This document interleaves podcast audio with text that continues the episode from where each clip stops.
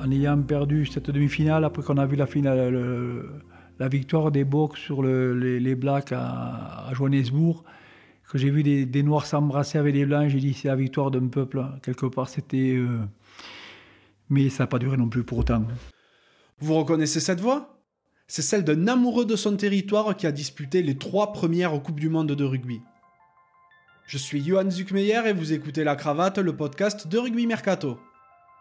La Cravate, c'est le podcast rugby où on prend le temps de discuter avec des personnalités extraordinaires. C'est un peu une bulle intemporelle où on s'autorise à échanger sur leur parcours unique parsemé de réussites et parfois d'énormes coups durs. Issu d'une fratrie de 8 enfants, mon invité grandit dans la ferme familiale en plein cœur des Pyrénées. Naturellement attiré par le ski et les autres activités de plein air, c'est presque sur un concours de circonstances qu'il découvre le rugby à 17 ans. Il paraffe alors sa première licence dans le mythique Football Club Lourdes qui ne quittera alors quasiment plus. Il dispute d'ailleurs ses premiers matchs en équipe 1 seulement deux ans après ses débuts à l'exigeant poste de pilier. Alors à bonne école, son aîné de coéquipier Jean-Pierre Garuet le prend sous son aile. Discipliné, à l'écoute et doté d'un mental hors norme, il se hisse à seulement 23 ans et après 6 années de rugby au sein du 15 de France. 46 sélections et 3 Coupes du Monde plus tard, c'est au soir de la demi-finale de la Coupe du Monde de 95 dans le traquenard de Durban qu'il prend sa retraite internationale. Vous l'avez deviné, je suis parti à la rencontre de Louis Armari. Fier pyrénéen et plaçant sa famille au-dessus de tout, il n'a jamais quitté la terre qu'il a vu grandir. Également attaché aux histoires humaines, il est aujourd'hui engagé en politique, vraiment pas dans le sens carriériste du terme, mais bien pour rendre service à ses concitoyens. J'ai passé un super moment avec Louisou. J'ai beaucoup aimé le regard aiguisé qu'il porte sur le rugby actuel et j'ai adoré sa façon de voir la vie. Si ce podcast vous plaît, n'hésitez pas à le noter 5 sur 5 sur Apple Podcast ou la plateforme de votre choix, à laisser un commentaire sympa et à le partager autour de vous. Ça fait super plaisir et ça aiderait vraiment la cravate à se faire reconnaître. Trêve de bavardage et place à la conversation.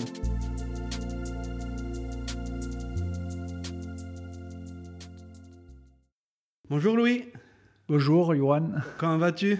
Eh bien, je vais, ça va très bien, parfait. Ouais, super. Je suis très content que tu me reçoives euh, aujourd'hui. On est à Ouzous, c'est un village perché un petit peu au-dessus d'Argelès.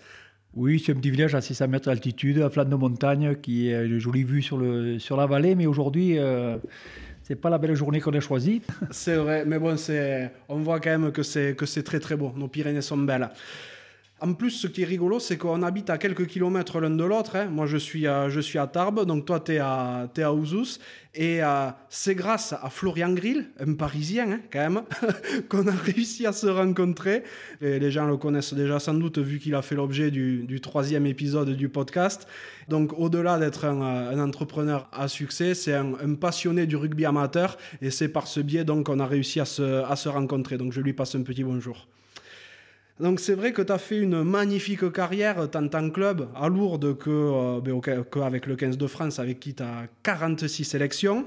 Tu étais vraiment redouté à gauche de la mêlée. Hein. Tu étais un pilier qui n'avait pas forcément énormément de gabarit, mais qui avait des reins en acier. Tu as notamment participé à trois Coupes du Monde.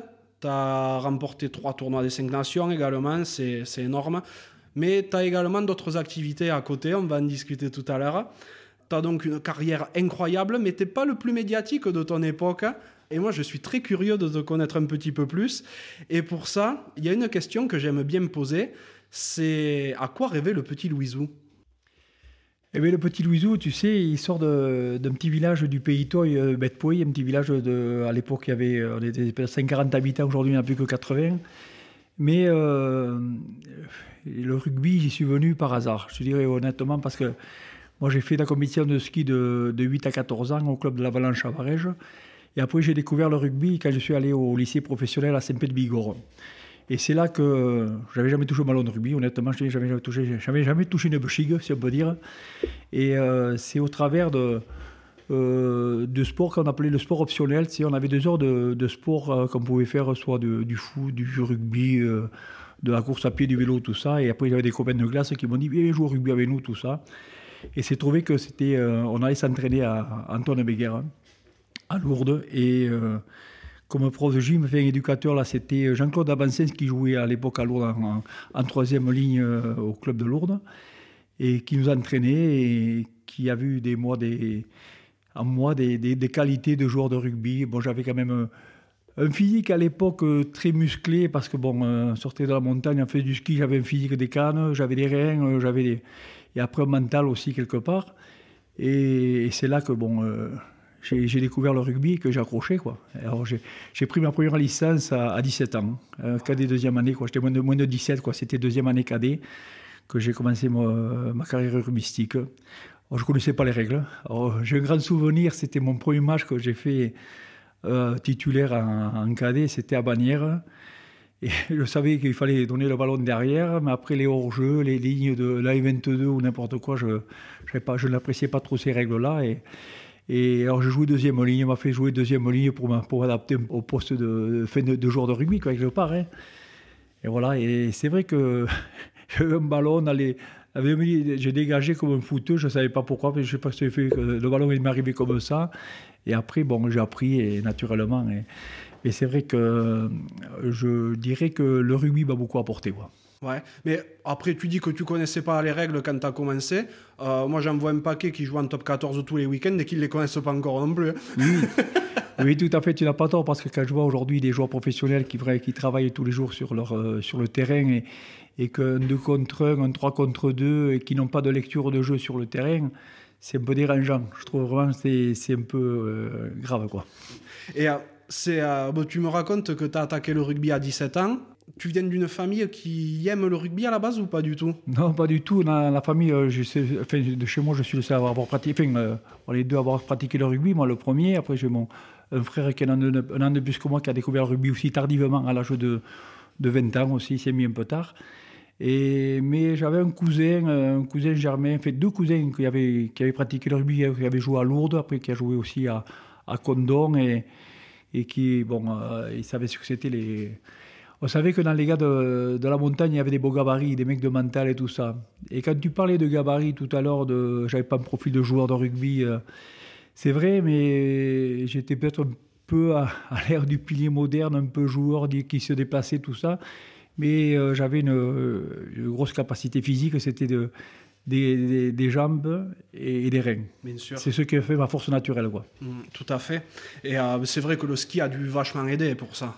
Oui, tout à fait, le ski, parce qu'on travaille beaucoup sur les, les, quadriceps, tout ça, les appuis, tout ça. Et après, après sorti aussi de, de, de famille d'agriculteurs, où on s'est élevé une famille de huit frères et sœurs à l'origine, où on a travaillé beaucoup à, avec la force des mains et, des, et du dos, tout ça. Alors, euh, on, s'est forgé sur le terrain. Quoi. Tu m'expliquais également que tu étais né à Betpouay. Non, je ne suis pas né à Betpouy. Je suis originaire de Betpouy, mais je ah. suis né à Lourdes. Quand même. Ah, d'accord, parce que je me disais, il n'y a pas de maternité dans la Betpouy. à moins d'être né dans la, dans, dans la ferme, mais. Il y en a eu, mon frère qui a juste un an de plus que moi, il est le dernier à être né à la maison quand même, parce que ma mère n'avait pas eu le temps d'aller à, la maternité. Mais euh, c'est vrai qu'à l'époque, bon, il n'y avait pas les, gens, enfin, les gens accouchaient chez eux dans les maisons. Il y avait des femmes qui, des, sages-femmes qui faisaient des accouchements sans forcément être des. Il n'y avait pas de, de gynécologue comme aujourd'hui, mais il y avait des docteurs de famille qui savaient euh, faire le, nécessaire. Non, non, euh, sinon la maternité la plus proche c'était Pierre Fitte à l'époque, et après c'était Lourdes, quoi. D'accord. Et euh, tu as fait des études? Oui, des études. Euh, les, les, études m'ont poursuivi plus ou moins parce que j'ai fait. non, j'étais euh, dans les campagnes, vous savez, même si on avait les moyens d'étudier, on ne nous, nous forçait pas à étudier comme aujourd'hui. C'était c'était différent. Il fallait que, à l'âge de, la majorité, à 18 ans, il fallait qu'on se, se débrouille. Quoi. Non, moi j'ai eu un CAP de charpentier. Je suis parti de, je suis parti de, la quatrième à Luz. Bon, j'avais redoublé une année. J'ai je suis allé au lycée à Saint-Pé-de-Bigorre pour faire un CAP en trois ans. J'ai eu mon CAP de charpentier euh, en 81. Et je te raconter une petite anecdote par rapport à ça parce que ce métier, je ne l'ai pas pratiqué par la suite. Je me suis je l'ai pratiqué pour faire ma maison quand même, pour ma charpente personnelle. Mais euh, quand j'ai eu mon CAP de charpentier en 81, j'avais passé le concours de, pour faire le compagnon de Tour de France. Ah oui. Et comme je connaissais jouer au rugby, j'avais deux ans de rugby à, Lourdes, je jouais cadet junior, j'ai fait première année cadet junior. Tout le, monde, tout le monde voyait un avenir à moi. Et il a fallu que je fasse un choix. Un choix entre le continuer ma passion de, charpentier et faire le Tour de France ou euh, partir euh, faire du rugby. Et, je suis bon, j'ai fait le choix du rugby par rapport à une personne, euh, Jean Pratt, qui était de, qui était de famille d'agriculteurs aussi. Les, les Prates étaient des agriculteurs à Lourdes, c'est où, il y a le, le de Jean Prat, tout ça, c'était des prairies, c'était une ferme, tout ça, la ferme Jean Prat. Et mon père euh, l'accompagnait euh, souvent à Jean Prat pour aller chasser l'Isard en montagne. Et j'ai dit, pourquoi lui il est arrivé, j'arriverai pas moi. Et ça a été, ça a été ma décision, elle était comme ça. Alors c'était qui tout double, je dis honnêtement. Mais euh, c'est et pourtant Jean Prat, je l'ai jamais vu jouer. Je ne connaissais que le nom. Mais j'ai dit pourquoi lui, ce fils d'agriculteur, de paysan, il est arrivé, pourquoi on n'y arriverait pas? Et ça a été ça ma, détermination. C'est beau. Et bon, après, pour les auditeurs les plus jeunes qui écouteront, Jean Pratt est une légende du rugby. Hein. Euh, son surnom, c'était Monsieur Rugby d'ailleurs. Tout à fait. Non, je crois que c'était euh, fait Monsieur Rugby par les Anglais. C'était un sacré joueur qui pouvait jouer troisième ligne, trois quarts centre, demi de mêlée. Il tapait des drops et tout. C'était un monsieur. Je crois que cette personne-là, au rugby actuel, ce serait euh, un monstre. Oui, probablement. Et donc, comme tu me le disais, tu as attaqué le rugby assez tard, à 17 ans. Derrière, euh, tout s'enchaîne assez vite à Lourdes de ton côté. Oui, tout à fait. J'ai eu bon. Euh, c'est pour ça que quand on parle de carrière, des fois la carrière, on peut, on peut pas la décider à l'avance. Et, et après, il faut un facteur chance. Je crois que moi, j'ai eu le, moi, je dis la chance, c'est vrai, quelque part, de, de ne pas avoir joué, peut-être pas avoir personne autour de moi qui joue au rugby. J'ai eu l'esprit libre j'ai écouté les gens qui ont voulu me conseiller.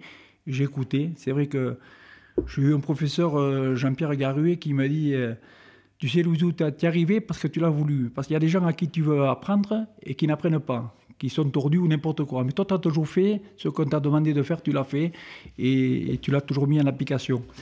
Et je crois que ça, ça, ça, m'a beaucoup conforté, parce qu'avec Jean-Pierre, quand même, on a 10 ans d'écart. Et quand on était à la salle, la salle de torture qu'on appelait, parce que on n'était pas professionnel, mais on se préparait quand même un petit peu musculairement aussi. On faisait un peu de musculation pour se renforcer, pour avoir un peu de force aussi et de tonicité.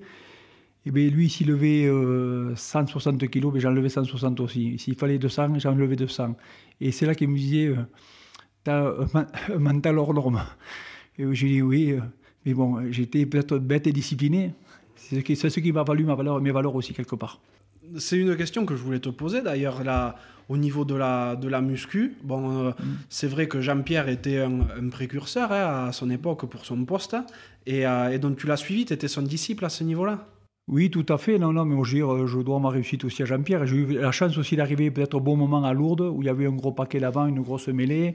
Et j'ai été pris là. Bon, euh, ça n'a pas été simple, je te te dirais que pour se gagner la passe, ça n'a pas été évident. J'étais deuxième année junior. J'ai commencé à jouer en première, à, j'avais pas 19 ans. Et ça a été compliqué parce qu'il y avait de la concurrence. Il y avait Garoué, bon, qui jouait à droite, il y avait Crémachi, il y avait euh, Dambax, il y avait Malibert, il y avait Lagrave qui était international junior. Moi, j'étais, le sixième pilier. il y avait d'autres, il y avait même euh, Morland. Et c'est vrai que euh, j'ai joué pourquoi Il y a eu un facteur chance à un moment donné qui a voulu que j'ai fait des bons matchs en junior et qui m'ont essayé ce que je reproche aujourd'hui au rugby actuel, c'est que les jeunes, on les essaye pas suffisamment parce qu'il faut donner la chance aux gens, aux pour pouvoir réussir. Et qu'à l'époque, il n'y avait que deux remplaçants. Euh, c'est pas comme aujourd'hui où tu as eu remplaçants. Le coaching, tu peux le faire, ça rentre, ça sort. à l'époque, tu, rentrais, quand tu rentrais, tu ne pouvais pas ressortir. Ou si tu ressortais, tu finissais à 14. Et euh, ouais, j'ai eu la chance de d'enquiller euh, un match du manoir contre la section paloise à Tarbes, un quart de finale du manoir et que, que j'avais bien rempli mon, mon, rôle. Et après l'année suivante, j'ai fait la moitié de la saison en première et les phases finales, qui, en 83, qui m'a dit à 20 ans, j'avais fait quand même une dizaine de matchs en, première et phase finale. Quoi. Ah oui. Et à droite, surtout qu'à l'époque, je jouais à, jouer à junior, je jouais à droite, je faisais, je jouais en première et je faisais 87 kilos. Waouh C'était pas aujourd'hui les gabarits d'aujourd'hui, mais c'était une il y avait d'autres règles aussi où on pouvait se permettre de, de, de, son vis-à-vis, la mener au sol, tout ça, c'était différent. Mais surtout, il fallait pas tomber parce que quand tu tombais, tu étais, étais, puni, tu étais châtié. Ah oui, bah c'était à l'époque, maintenant un peu moins, hein, malheureusement, mais où les piliers devaient être très, très techniques. Tout à fait, oui. Je, voilà, c'est vrai qu'avant, euh, le pilier, c'était. Euh, euh, il y avait un combat dans la mêlée, ça avait son vis-à-vis direct, tout ça. Il y avait un match dans le match, quelque part, si on peut dire. Et c'est vrai que moi, j'ai mes débuts, ça a été euh, Jean-Louis Bonomazou, là, qui était de la section paloise, c'est qui faisait de faire 110 kg, 114 kg. déjà, c'était des, des, des, beaux piliers. Après, ça a été euh, en, 80, en 82 euh, pays d'hospital, match, match de, championnat à Bayonne, c'était le baptême du feu, quoi. Je veux dire, mais et c'est là qu'on apprend quelque part aussi. Ah tu fais des, des, rentrées de peut-être un quart d'heure, 20 minutes, et c'est là où on se forgeait, comment on se. Et voilà. Et tu parles de, ton premier match en, en une. Mm. Donc en du manoir, à l'époque, la, section, en plus, ça faisait pas rire du tout. Ah non, tout à fait, non, non, mais c'était le, le, manoir. Ce qui, ce qui était surprenant, marrant à l'époque, c'est que ces matchs du manoir, tu, tu faisais le repas d'avant-match avec l'adversaire. C'est vrai? Oui, tout à fait. Ce qui était marquant dans cet esprit du, du manoir, c'était le... Euh, tu mangeais, tu partageais le repas d'avant-match, parce qu'on mangeait euh, automatiquement ensemble à 11h, et après tu c'était cet esprit-là. Mais c'est vrai que c'était euh, la section, il n'y avait pas, pas, tout, enfin, Papa Rambourde, tout ça. Il y avait une sacrée équipe à la section. Hein. C'était l'époque du Plantier, tout ça? Du Plantier, il arrive après, non? Après, c'est juste après, il arrive un peu plus tard. Avant, c'était Duteil, un talonneur, un petit talonneur de Monin, là, qui, un petit euh, trapèze, euh, chimpanzé. Rabelais. Rabelais. Et euh, le, le, moment où tu attaques en, en, première à Lourdes, c'était quand même une, une époque où Lourdes avait vécu de très très grandes années et était déjà un petit peu sur le déclin. Oui, mais bon, les grandes années de Lourdes, c'était les années 50, 60, 68, les derniers titres champion de France 68 à Lourdes.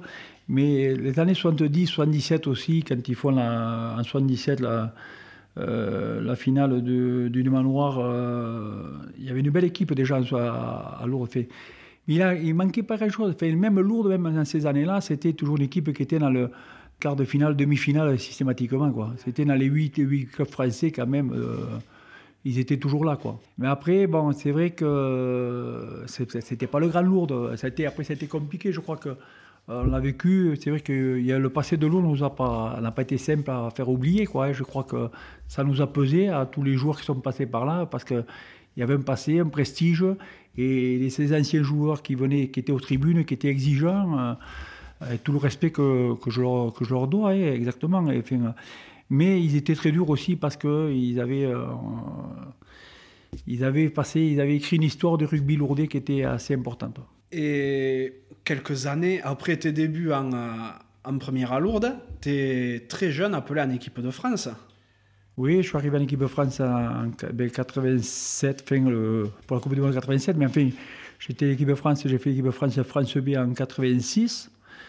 En 86, et après euh, j'ai fait trois matchs en, France B, et après j'étais remplaçant pour le tournoi 87. Et tournoi 87, j'étais remplaçant, mais à l'époque on rentrait pas comme ça. Et eh euh, ils ont fait le, le tournoi avec 17 joueurs, il n'y a eu que deux joueurs qui sont, remplacés, qui sont rentrés sur le, circuit. Quoi, hein. Ce, ce qu'il faut noter, c'est qu'à ce moment-là, tu as 5 ans de rugby juste. Oui, tout à fait, ouais, ouais. 5 ans de rugby, euh, ouais, ouais, mais je oui, oui, tout à fait, c'est rapidement, c'est vrai. C'est invraisemblable, quand, quand, on y pense comme ça, tu as 5 ans de rugby mm. et t'es pilier, et tu, te, tu, te, pointes en équipe de France à 23 ans. Bon, maintenant, on a tendance à le voir un petit peu avec, euh, avec les, la génération actuelle, mais à l'époque, c'était vraiment un poste où on arrivait à maturité bien plus tard, normalement. Tout à fait, oui, c'est clair, comme tu, le dis. C'est vrai que bon, à l'époque, bon, il n'y avait pas cette, filière formatrice de, des jeunes que font aujourd'hui, qui font la filière rugbyistique, de l'école de rugby, euh, centre formation, ou les pôles espoirs qui avait tout ça. Mais nous, c'était, bon, euh, tu jouais, après c'était la sélection, si tu pouvais être sélectionné en équipe France junior. Bon, moi j'étais passé à travers, je voulais commencer, j'arrivais avec un an de rugby, deux ans, je n'ai pas pu enclencher, mais j'aurais pu. J'ai un regret parce que à l'époque, je jouais en sélection Babillard, on me faisait jouer, deuxième ligne alors que j'étais pilier. Tu vois. Ça, ça me dérangeait parce que c'était. Euh, c'était parce que pour favoriser certaines, certains joueurs. Bon, ça, tu l'apprends avec le temps, mais quand tu es jeune, tu ne sais pas pourquoi. Et à l'époque, il y avait euh, Salette qui jouait à la Volanée, un pilier là, qui était euh, de mon âge, hein, qui, a joué, qui était un bon, joueur. Et après, il y avait Michel Volt aussi, qui était de Béziers parce que par la DTN, par les détecteurs, si tu veux, les, détections de, sélection, c'était eux qui privilégiaient. Mais je me suis rendu compte que bon, ils sont restés à la maison et que moi j'ai fait mon parcours. Peut-être que c'est aussi le fait d'avoir vu autre chose qui t'a permis de, de, continuer à avancer comme ça aussi.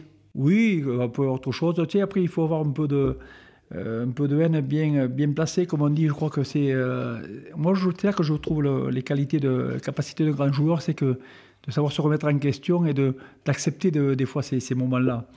Et je crois que et ça, ça te, on en sort que plus fort quelque part. Quoi. Et donc, comme on le disait, tu attaques avec l'équipe de France donc en 87. Sur le tournoi des 5 nations, tu es remplaçant, mais tu es quand même avec le groupe. Et c'est un groupe qui gagne le Grand Chelem cette année-là. Tout à fait, ouais. Cette année-là, on fait le Grand Chelem. Mais c'était, euh, extraordinaire.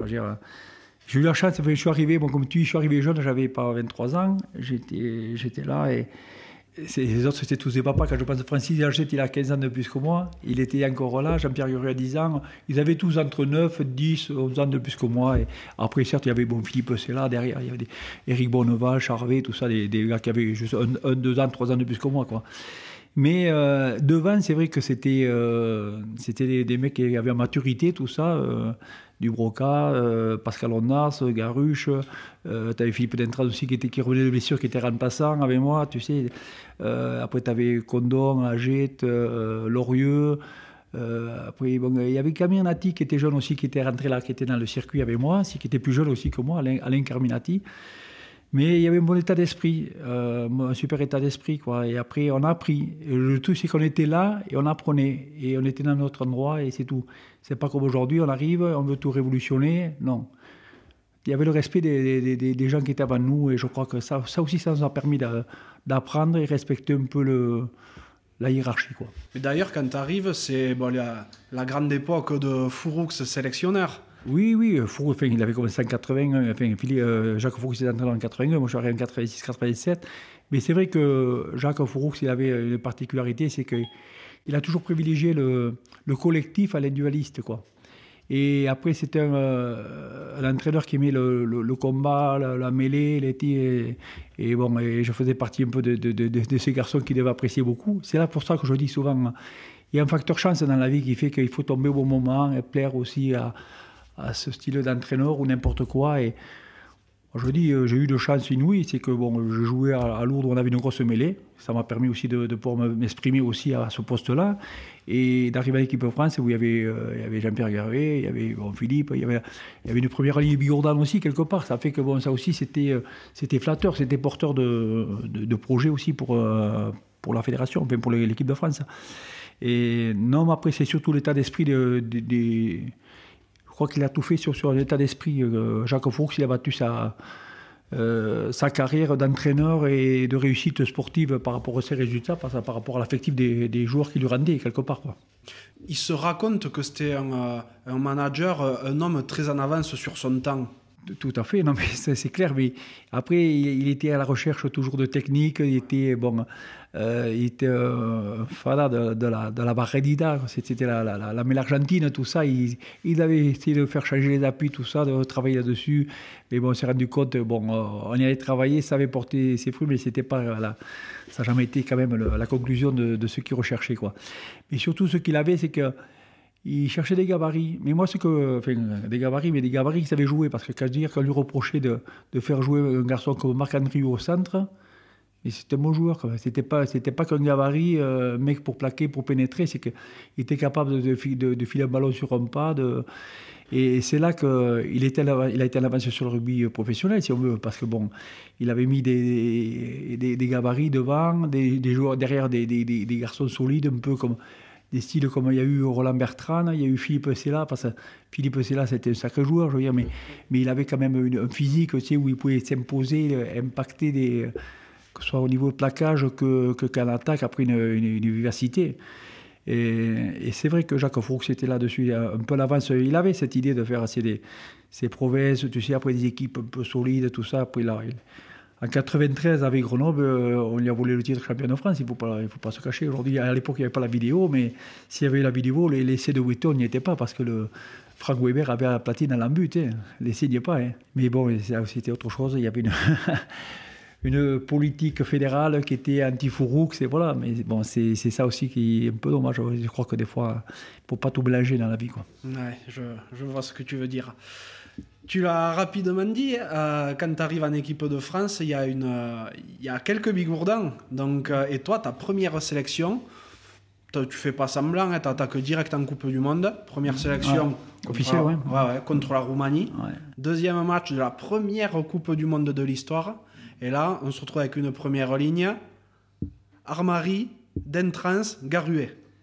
Tout à fait. C'est vrai que c'est exceptionnel parce que, comme tu dis, euh, j'avais fait le. C'était ma première, ma première cape, malheureusement. J'avais 7, 6, 5 matchs du tournoi remplaçant. j'avais fait la Roumanie. Et on joue là, ce match de, coupe, match de poule Coupe du Monde contre la Roumanie. C'était le deuxième match de la poule qu'il fallait euh, gagner aussi. Et c'était euh, la première ligne bureau. On avait Philippe, tout ça, et Jean-Pierre. Mais quand tu parlais de Jacques Fourou, ça se dit, cette remise de maillot qu'il faisait, il était malade. Ce, jour-là, il était malade, il était cloué au lit. Il nous a remis les maillots dans la chambre. Et, ça aussi, c'est des moments forts qui sont énormes, qui nous, restent, gravés dans, la vie. Quoi, hein. Et ouais, mais jouer une première sélection euh, à Nouvelle-Zélande, tu es à 10 000 km chez toi, de ta famille et tout ça, tu sais pas quoi tu t'attends. C'est une compétition qu'on découvrait, la première Coupe du Monde qui, qui se jouait. Euh, des stades magnifiques, c'était vraiment. C'était, euh, moi, j'ai joué trois Coupes du Monde. Le plus beau souvenir, moi, c'est la première qui me restera le plus grave parce qu'on découvrait une, une, compétition. Et déjà, des équipes des nations qui, étaient, qui sont arrivées là, il y a le Zimbabwe, tu vois, des équipes comme ça. Mais je veux dire, c'était une belle aventure. Les Fidjiens, je veux dire, bon, on les a battus en quart de finale, mais euh, ils peuvent nous battre, il n'y a rien à dire. Oh, mais c'est ça la compétition, c'est ça. Ça n'a rien à voir d'un championnat ou d'un tournoi des, six nations aujourd'hui où, les équipes se connaissent. Il y a toujours. La Coupe du Monde, c'est spectaculaire et il y a toujours. Euh, des équipes qui se, qui se découvrent. Comme la dernière, c'était le Japon, il y a eu euh, la, Géorgie, tu vois, des équipes comme ça. C'est ça qui est extraordinaire. Il n'y a pas que les, les, les, nations majeures qui sont là, c'est qu'il y a des équipes qui, qui, ressortent du lot. Euh, la première, fait les premières, la deuxième, c'était la deuxième, ou la, la troisième, la, la Côte d'Ivoire aussi, qui c'était ça qui est extraordinaire dans le rugby. Quoi. Voilà. C'est, c'est magnifique quand même, quelque chose comme ça. Et hum, première au Coupe du Monde, donc vous arrivez en finale en finale, ouais. ouais. En finale, oui. Après, il y a eu ce, ce match euh, à la demi-finale en Australie, là, à Sydney, là, l'essai de bout du monde, quelque part. Mais, mais ça reflète un peu le, l'état d'esprit de cette équipe, quelque part. Si elle est arrivée là, parce qu'il y avait, il y avait une belle, belle équipe, quelque part, et après qui se sentait bien, que il, y avait des, il y avait des personnalités, il y avait des beaux joueurs, euh, que ce soit Pierre Verbizier, euh, Serge Blanco, Philippe Sella, des, des, des, Eric Champ, des Rodriguez, tu sais, mais il y avait des, gens qui étaient capables de faire basculer un match à tout moment. Euh, Alain Lorieux, quand il marque cet essai, qu'il arrache ce ballon sur la touche pour marquer un essai, là aussi, c'est extraordinaire. C'est des choses qui sont très fortes. Mais ce groupe, il vivait bien. Il vivait bien ici. c'est vrai que c'était. Il y a eu, euh, c'est vrai qu'il y a eu euh, cette finale. Bon, elle a été aussi. ils ont fait jouer l'équipe qui avait fait le Grand Chelem. Il n'y a pas eu trop de, de changements dans l'équipe. Ça a été aussi un remerciement aussi à cette génération-là, quelque part. Peut-être une erreur aussi de la part de Jacques Fuchs, mais euh, il le méritait. Euh, cette équipe méritait ça. Après, bon, les Blacks chez eux, c'était, le match, un peu. Euh, mais bon, après, on pourra en discuter, revoir les matchs. Tu sais, après, il y a des séries, il y a des mêlées aussi pour la ligne qui n'ont pas été récompensées aussi, qui aujourd'hui seraient sanctionnés ou autres. C'est assez, bon, je l'ai revécu aussi en 95 en Afrique du Sud, pareil. Hein. On va en parler tout à l'heure, c'est quelque chose. mais, mais c'est des. C'est le rugby, je trouvais, c'est bien aussi. oui et non, bien, euh, mais bon. Hein. Ça aurait été mieux que ce soit toi qui la gagne, cette Coupe du Monde. Ouais, mais oui, tout à fait. Mais bon, on n'a pas encore gagné en France, mais bon, hein. c'est compliqué, c'est spécial, je veux dire, ces choses qui se. Il y, a, il y, a, des fois des compétitions que tu peux gagner, que tu devrais gagner, que tu ne gagnes pas, et d'autres que tu gagnes qui sont inattendues. Et, mais tu parlais de, de, ce, premier essai du bout du monde, parce que depuis, il y en a eu euh, un autre qui a été marqué, notamment par euh, Philippe Saint-André. Mais là, celui-là, donc euh, c'est le tout premier marqué par Serge Blanco. Je l'ai revu pas plus tard qu'hier soir, mais l'action, elle est, elle est folle. Le, le ballon, bon, vous partez quoi de vos 22, les 22, les 22, ouais. les 22. Vous, vous, partez de vos 22 la balle passe dans les mains de je sais pas combien de joueurs, mais le ballon tombe un paquet de fois en plus. Oui, oui, il y a eu Pascal Ondarcia, Garuche, tout ça, les, après il tombe. Mais tu essaies d'exister quelque part et, chacun, Rodriguez arrive, tout ça, et après ça part, et après Serge Blanco qui amène ça au bout, là. C'est extraordinaire. C'est incroyable. Incroyable. Et, et t'entends les, les, commentateurs, mais ils sont au bord de l'explosion. Enfin, ils ah sont même pas au bord de l'explosion. Ils explosent. Ils explosent, c'est clair. C'est clair, c'était inattendu parce que plus les, les, Australiens étaient favoris, tout ça, chez eux, tout ça, c'est. Mais ça a été un moment, c'est un moment très très fort, je dirais, ça de. Mais ça, c'était le, le French rugby quelque part. C'était notre notre ADN. Ouais, c'est vrai, tout à fait Et c'est vrai qu'à ce moment-là, bon, tu euh, es toujours à Lourdes. De toute manière, tu as fait toute ta carrière à Lourdes, donc euh, le débat est vite clos. Euh, vous, vous, avez des résultats à ce moment-là? À Lourdes? Ouais. Oui, enfin, si, si, on était toujours dans, dans les quarts de finale, tout ça. Enfin, on, se qualifiait, parce que c'était, bon, à l'époque, c'était des, des il y avait 40 clubs en, en, groupe A, tout ça. Tu avais le groupe A, le groupe B, tu avais c'est une poule de, c'est de 8, tu sais, c'était, euh, après tu avais 6 qualifiés, tu faisais 16e, des fois ça a démarré 32e, 16e, 8e, mais on arrivait toujours à, arriver euh, dans, les, dans, le, dans, le, carré ou quart de finale toujours. Quoi. Ouais, encore, à, encore à ce moment-là. Oui, à ce moment-là, oui. Jusqu'à, jusqu'à les années 89, 89 euh, jusqu'à 89, 90, on était encore dans le, top 10. après, après, ça a été devenu, ça a été devenu un peu compliqué parce que bon et le virage qui s'est instauré, la première de Coupe du Monde, ça donnait un plus euh, dans le rugby euh, national partout, que ce soit international ou autre.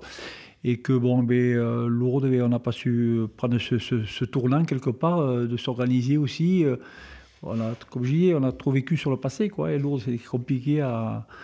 Et après, il n'y avait pas les moyens financiers, économiques de.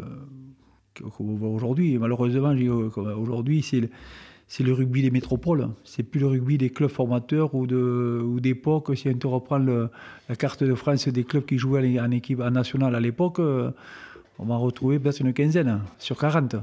Et je sais pas, en gros, j'ai une vingtaine maximum. Ouais, ouais, entre top 14 et Pro D2, ouais, tout à fait. Ouais, c'est ça, c'est comme ça. Et euh, même si les résultats commencent à décliner avec Lourdes au début des années 90, tu te fais ta place en équipe de France.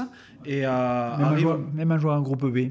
Ouais, c'est ça qui est incroyable. C'est que Lourdes après passe en groupe B et toi, tu es toujours en équipe de France, tu es indéboulonnable.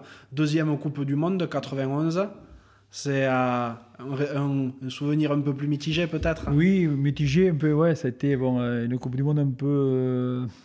qui est passée un peu à côté de, de l'événement qui devait être. Quoi, parce que c'était une Coupe du Monde organisée en Angleterre et en France. Il y avait des élections fédérales aussi cette année-là, aussi en 91.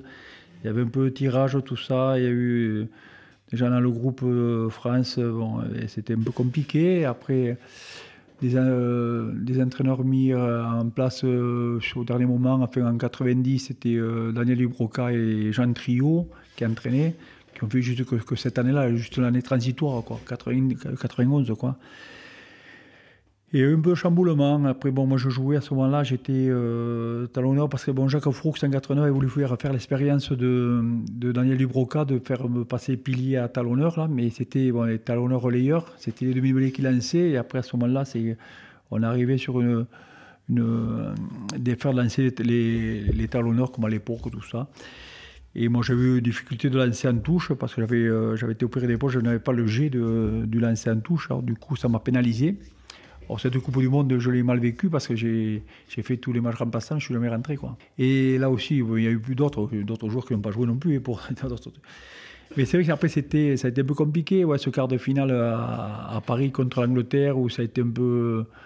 Euh, enfin, agressé, on s'est fait agresser un peu par, les Anglais, par Button sur euh, le cas sur euh, Serge Blanco. Là. Et c'est un peu, dommage. Il n'y a pas de c'était comme ça quoi. C'est, ça pas été une bonne, c'est pas, enfin, ça nous reste pas, c'est pas un grand souvenir quoi, mais bon, mais c'est une compétition quand même bon qui est, qui est toujours euh, agréable à jouer quoi. Oui, je, je hein, te tout crois. à fait. J'ai bien envie de te croire. En 95 pour le coup, troisième Coupe du Monde. En fait, troisième Coupe du Monde de l'histoire, hmm. troisième fois Louise War-Marie. Voilà, oui, oui. C'est à, à l'époque, tu étais un immanquable. Et à, quel souvenir t'en gardes un très, enfin, j'ai deux, ouais, de bons, souvenirs quand même. Bon, parce que la, la compétition un peu, un peu déçu de la demi-finale perdue euh, contre Afrique du Sud à, Durban, quelque part, parce avait des conditions un peu déplorables. C'est qu'on a eu attente de une heure et demie dans les vestiaires euh, parce que bon, il, tombait des trombes d'eau, il y avait 30 cm de flotte sur le terrain, on a dû attendre un peu. Et il fallait jouer ce match à tout prix parce que si on ne le jouait pas, c'était nous qui étions qualifiés au départ, enfin, au lavérage par rapport aux, résultats de l'Afrique du Sud. Et qu'ils n'ont pas voulu reporter le match au lendemain euh, parce qu'il y avait des supporters qui allaient au Cap pour l'autre demi-finale Angleterre-Nouvelle-Zélande. Ça a été un peu, un peu dur. Mais après, bon, je pensais que, bon, euh, en ayant perdu cette demi-finale, après qu'on a vu la finale, la victoire des Box sur les, Blacks à, Johannesburg, que j'ai vu des, Noirs s'embrasser avec les Blancs, j'ai dit c'est la victoire d'un peuple. Quelque part, c'était. Euh, mais ça n'a pas duré non plus pour autant. Quand on connaît le, problème politique de l'Afrique du Sud, tout ça. Mais c'était. Euh, pour un homme, euh, Mandela, quand même, personnage, c'est vrai qu'on a, on a parlé beaucoup d'apartheid. On est revenu en 4. Moi, j'ai joué en 93, on avait fait des tournées là-bas. Il sortait de l'apartheid en 92, c'était un peu compliqué. Mais cet homme, il a, quand je pense qu'il est resté quand même 20 ans ou 25 ans en prison et qu'il a su oublier, enfin, euh, dire, euh, de pas. Moi, je dirais, bon, ça c'est grand respect, je veux dire, pour ces gens-là, pour ces gens-là, quoi. Oui, bien sûr.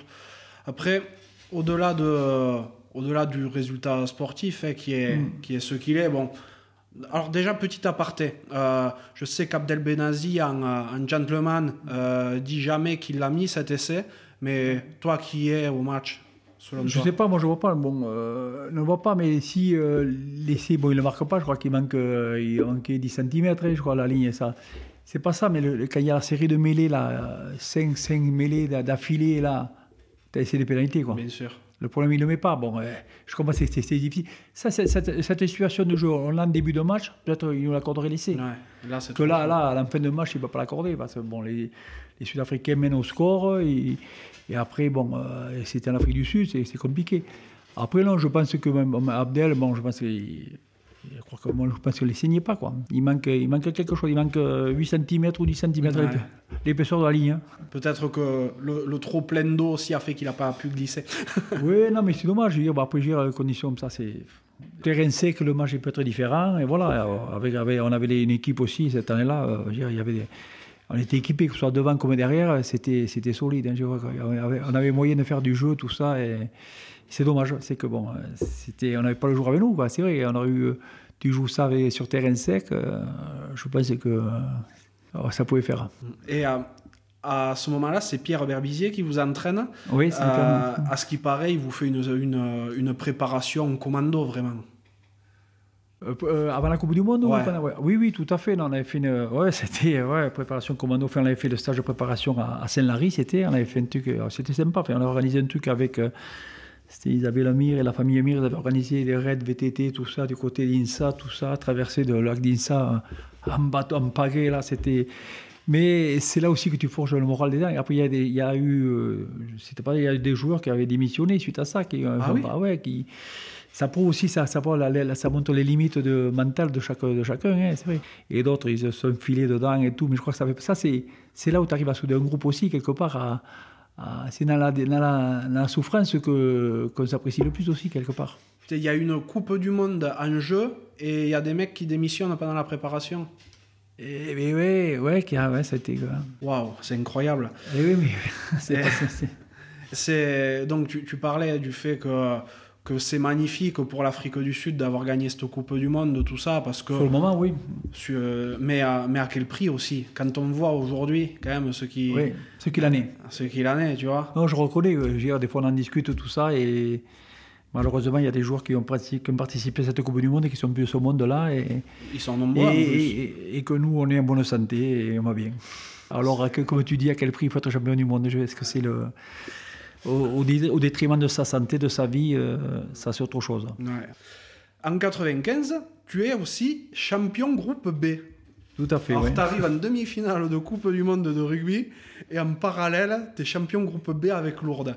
Donc, euh, équivalent de la Pro D2 aujourd'hui, quoi. Oui, à l'époque, oui, tout à fait. Ouais. 95, ouais, euh, on est champion de France face à Roman, qui avait fait des polémiques aussi. Et comme tu vois, tu dis, il y a des matchs comme ça, il y a des retours, des revers de trucs.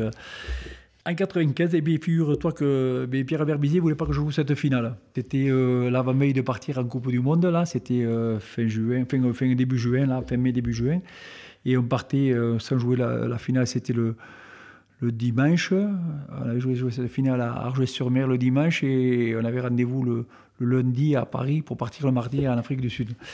Et Pierre Berbizier, non, ne joue pas, tu vas te blesser, tout ça. J'ai dit, attends, Pierre les, finales, j'en ai pas joué beaucoup. Celle-là, je vais la jouer, l'autre, je ne sais pas si je la jouerai pas. C'est vrai que ça a été bon titre. Bon, euh, c'est dommage parce que ce titre de champion de France de groupe B à je n'ai pas, pas pu l'apprécier grâce à sa juste valeur quelque part parce que j'ai pas pu le rester avec mes, mes, mes, copains, mes amis, pour le, vivre intensément. Quoi. Mais bon, il y avait une autre aventure. Je ne regrette pas non plus d'être parti à Coupe du Monde. Et ça aurait pu être aussi, aussi euh, faire un doublé aussi là-bas, faire une, une, finale, un titre champion du monde aussi à la fois. Mais c'est comme quoi, tu vois. Tu parlais de. Même en étant en groupe B, être international, et, l'un n'empêche pas l'autre. Je crois que c'est ce, qu'on y met autour du travail, de l'engouement qu'on peut amener. Euh, et on peut être au niveau de, n'importe qui. c'est quelque chose qui tend à revenir aujourd'hui avec la, manière de travailler du staff du 15 de France, d'intégrer euh, au moins dans les séances d'entraînement des joueurs de Pro D2. Ça, euh, c'est une super idée. Tout à fait, mais je pense, je veux dire, bon, les, les joueurs qui jouent en Pro D2 ont autant de, moyens et de capacités que ceux qui sont en top 14. Ce qui les différencie, c'est le rythme des matchs, hein, simplement, le rythme de jeu. Et qu'est-ce qui t'élève? C'est la compétition qui t'élève vers le haut, hein, c'est pas le. C'est pas le le niveau. Quoi. Ah oui, de toute manière, euh, un exemple criant, c'est celui de Mathieu Bastaro. La première fois qu'il a appelé en équipe de France, il a tout juste 18 ans, je crois, il n'a pas pu honorer sa première sélection, mais il jouait en, à Massy, en fédéral. ouais, c'est ça. Et, euh, donc, euh, mais bon, je suis persuadé qu'il aurait tout à fait fait la maille avec l'équipe de France. Hein. Mais après, moi j'ai toujours dit, c'est que un joueur, il y a le joueur de club, le joueur international. Et entre le joueur de, de fin de national, fin de, de, de, de Pro D2, top 14. Aujourd'hui, le, top 14, c'est quand même un niveau international, parce que la Coupe d'Europe, tout ça, c'est quand même un niveau, c'est l'engagement meilleurs. Après, il y a des, des matchs d'intensité de, de, bon niveau, quoi. Mais à l'époque, c'est ce qui différenciait le, joueur qui avait la classe internationale, qui avait le rythme dessus, et ceux qui étaient en dessous. Euh, moi, je rappelle la différence entre match de club et match d'équipe de France, c'était le rythme, ça passait très vite, c'était se mettre dans le rythme, quoi, d'être truc. Après, les, contacts, c'était les mêmes, tout ça, les trucs, c'est pareil. Ce qu'il y a, tu joues avec 15 mecs de même niveau. Qu'en club, peut-être tu es, tu es 3 ou 4 au-dessus du lot des autres et tu amènes le, reste, quoi. C'est que là, en équipe de France, tu as, ceux qui se fait le mieux en France, quoi. Euh, c'est pour ça, quoi. Tu parles du fait que tu as remporté la finale de groupe B contre Valence. Mais euh, ce qui est drôle, pour la petite anecdote, c'est que 25 ans après, ton fiston, il joue et il est capitaine. et oui, il, joue, il se fait chambrer, oui, figure-toi que là, les, c'est l'entente de Valence Roman, mais les, les, vieux de Roman, ils disent eh, putain, ils volé. Ce, ce, ce, titre, ils nous l'ont volé, c'était pas de l'arbitre, tout ça. Et on comprend, c'est vrai, mais j'y vais. J'en ai gagné des matchs, j'en ai perdu, et Dieu sait si on aurait pu gagner aussi. Non, mais bon, ça c'est le, c'est, l'histoire quelque part, c'est bien. Mais non, il se plaît là-bas. Il est bon à plan roman, il, s'est bien intégré sur les belles régions, il se plaît là-bas. C'est vrai que bon, il, a le il a des montagnes en face, il est content. Il me dit, il a le Vercors, il est, c'est des limitrophes avec la, avec l'Isère, l'Ardèche, tout ça. C'est, il, est passionné de chasse aussi. Puis c'est ça va, il se plaît là-bas. Ouais, tant mieux. Non, mais c'est trop drôle quand même, cette ah anecdote-là. que Tout à fait. vous, vous, ah, battre, en finale à l'époque et aujourd'hui, il est capitaine de cette même équipe. Voilà. Et euh, tu continues encore le rugby après la Coupe du Monde de 95 Oui, oui, je continue à Lourdes. J'ai joué jusqu'à Lourdes. J'ai fait 95-96 la saison là. Et après, 96-97, euh, je suis venu à Je, suis revenu après Argelès et après je suis revenu sur Lourdes 97-98. Ouais. J'ai fait, j'ai fait une saison 95-96 à Lourdes, après la Coupe du Monde. Et après, bon, tu sais, eu, euh, je ne suis pas reparti avec l'équipe de France, j'avais 32 ans, tu sais. Après, ça demande tellement d'exigence de rester, de te maintenir au niveau, c'est compliqué, c'est pas évident. Il ne faut pas croire que. Et, et j'ai vu partir des joueurs par la petite porte aussi. À l'époque, bon. Et en 95, bon, après la Coupe du Monde, j'ai arrêté. À 32 ans, j'ai dit j'arrête l'équipe de France parce que ça me demandait beaucoup d'investissement pour pouvoir se maintenir au niveau.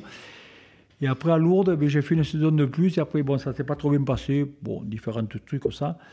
Et après, je suis parti à Argelès. J'ai dit, je vais faire plaisir à, mes amis, à mes copains, parce qu'ils bon, me reprochaient assez souvent d'être passé de la vallée, de, de Luce à, à Lourdes sans m'être arrêté à Argelès. Alors j'avais toujours promis que je finirais ma carrière à Argelès. Alors j'ai retrouvé mes potes à Argelès avec qui je jouais à Lourdes et qui étaient euh, mes copains d'enfance de quelque part aussi qui étaient là. Alors je suis revenu sur Argelès. Après j'ai refait, une pige à Lourdes euh, l'année d'après. Euh, parce que bon, Michel Cross avait repris le club, il m'a dit il faudrait que tu viennes entraîner tout ça. Alors j'ai dit bah, c'était notre challenge. Et je suis revenu entraîner avec Dano Cap 12 qui avec qui on a été champion de France en 95. Après, il avait été malade, tout ça. Bon, on l'avait entraîné ensemble. Et cette année-là, il a fallu que je remette aussi le maillot. Alors, j'étais joueur-entraîneur, ça a été un peu compliqué parce que là, j'ai mal vécu ça parce que bon, on a, enfin, on a loupé la montée contre Mont-de-Marsan en match de, la montée à Oloron. On perd de, deux points. et que. Et après, bon, j'étais un peu déçu enfin, de, des joueurs avec qui j'avais toujours joué avec eux et qui m'ont pas rendu ce que j'attendais. Alors, quelque part, j'ai dit, putain, une page qui se tourne et, et je veux dire, même ceux qui étaient avec de, mon, de ma génération ou plus ou moins des combattants avec qui j'avais échangé pas mal de, de, combats. Et alors, j'ai dit, non, je préfère repartir à, Argelès tranquille, voilà. Donc, tu finis, tu finis à Argelès. Et c'est vrai qu'on euh, ne l'a pas précisé, mais ton premier match, c'est avec l'équipe de France. Hein, c'est le deuxième match de l'équipe de France en Coupe du Monde en 87 et tu termines en demi-finale de Coupe du Monde en 95. Voilà. Tu, tu boucles la boucle quoi, hein, sur, sur trois Coupes du Monde. C'est magnifique ça. Et euh, on n'en a pas spécialement parlé, mais tu bosses à côté à ce moment-là. Oui, oui, ben, nous on était amateurs. Et, oui, c'est ça. tout à fait. Non, mais, euh, pour te dire, euh, là, bon, je travaillais à l'époque, ça s'appelait la, la, Lyonnaise des Eaux. Maintenant, c'est le groupe Suez, quoi, maintenant. Non, je travaille toujours parce que nous, on était amateurs, on travaillait, on s'entraînait le soir, après, après 18h, le week-end, on jouait. Le, du jouer dimanche, quand tu jouais à Nice ou à, ou à, ou Montchanet ou au Creusot, le lendemain, tu allais au boulot. Hein, et, et, pour te dire, en 87, quand on a fait la préparation à la Coupe du Monde, on a fait aussi on a fait un, stage à Seine-Larry, avec, euh, bon, c'était, bon, c'était pas comme, euh, comme maintenant les préparations, c'était bon, plus, euh, c'était juste pour faire un peu plus de, la logistique, mettre en place tous les équipements, tout ça, c'était, et, là, avec les matchs de préparation, les matchs qu'on avait fait, d'entraînement, avec des rencontres sur, tout le territoire, en France, les, bon, c'était parti à Limoges, à, Clermont-Ferrand, un peu partout, là, et on était parti en congé sans solde. Alors, pour te dire, Pascal Ondars aussi travaillait à la Lyonnaise comme moi, et, là, c'est quand on partait, on n'avait même pas le salaire de truc. On vivait quand les annuités journalières de la Fédé. C'était 120 francs par jour. C'était pile quoi. On ne se couvrait même pas le salaire qu'on gagnait. Quoi. Ah, bien sûr. Et, là, on a perdu l'argent quelque part. mais, c'était comme ça. C'était tout le monde était la même scène. Il ne faut pas croire que, à part quelques joueurs qui étaient bon, euh, qui étaient surpayés, euh, qui avaient des, qui étaient payés, bien payés en club, tout ça. Bon, après, tu avais le contrat de club qui était maintenu. Mais bon, c'est comme ça. Quoi. Je vais te dire un exemple. Tu avais Jérôme Gallion, qui était international à Toulon.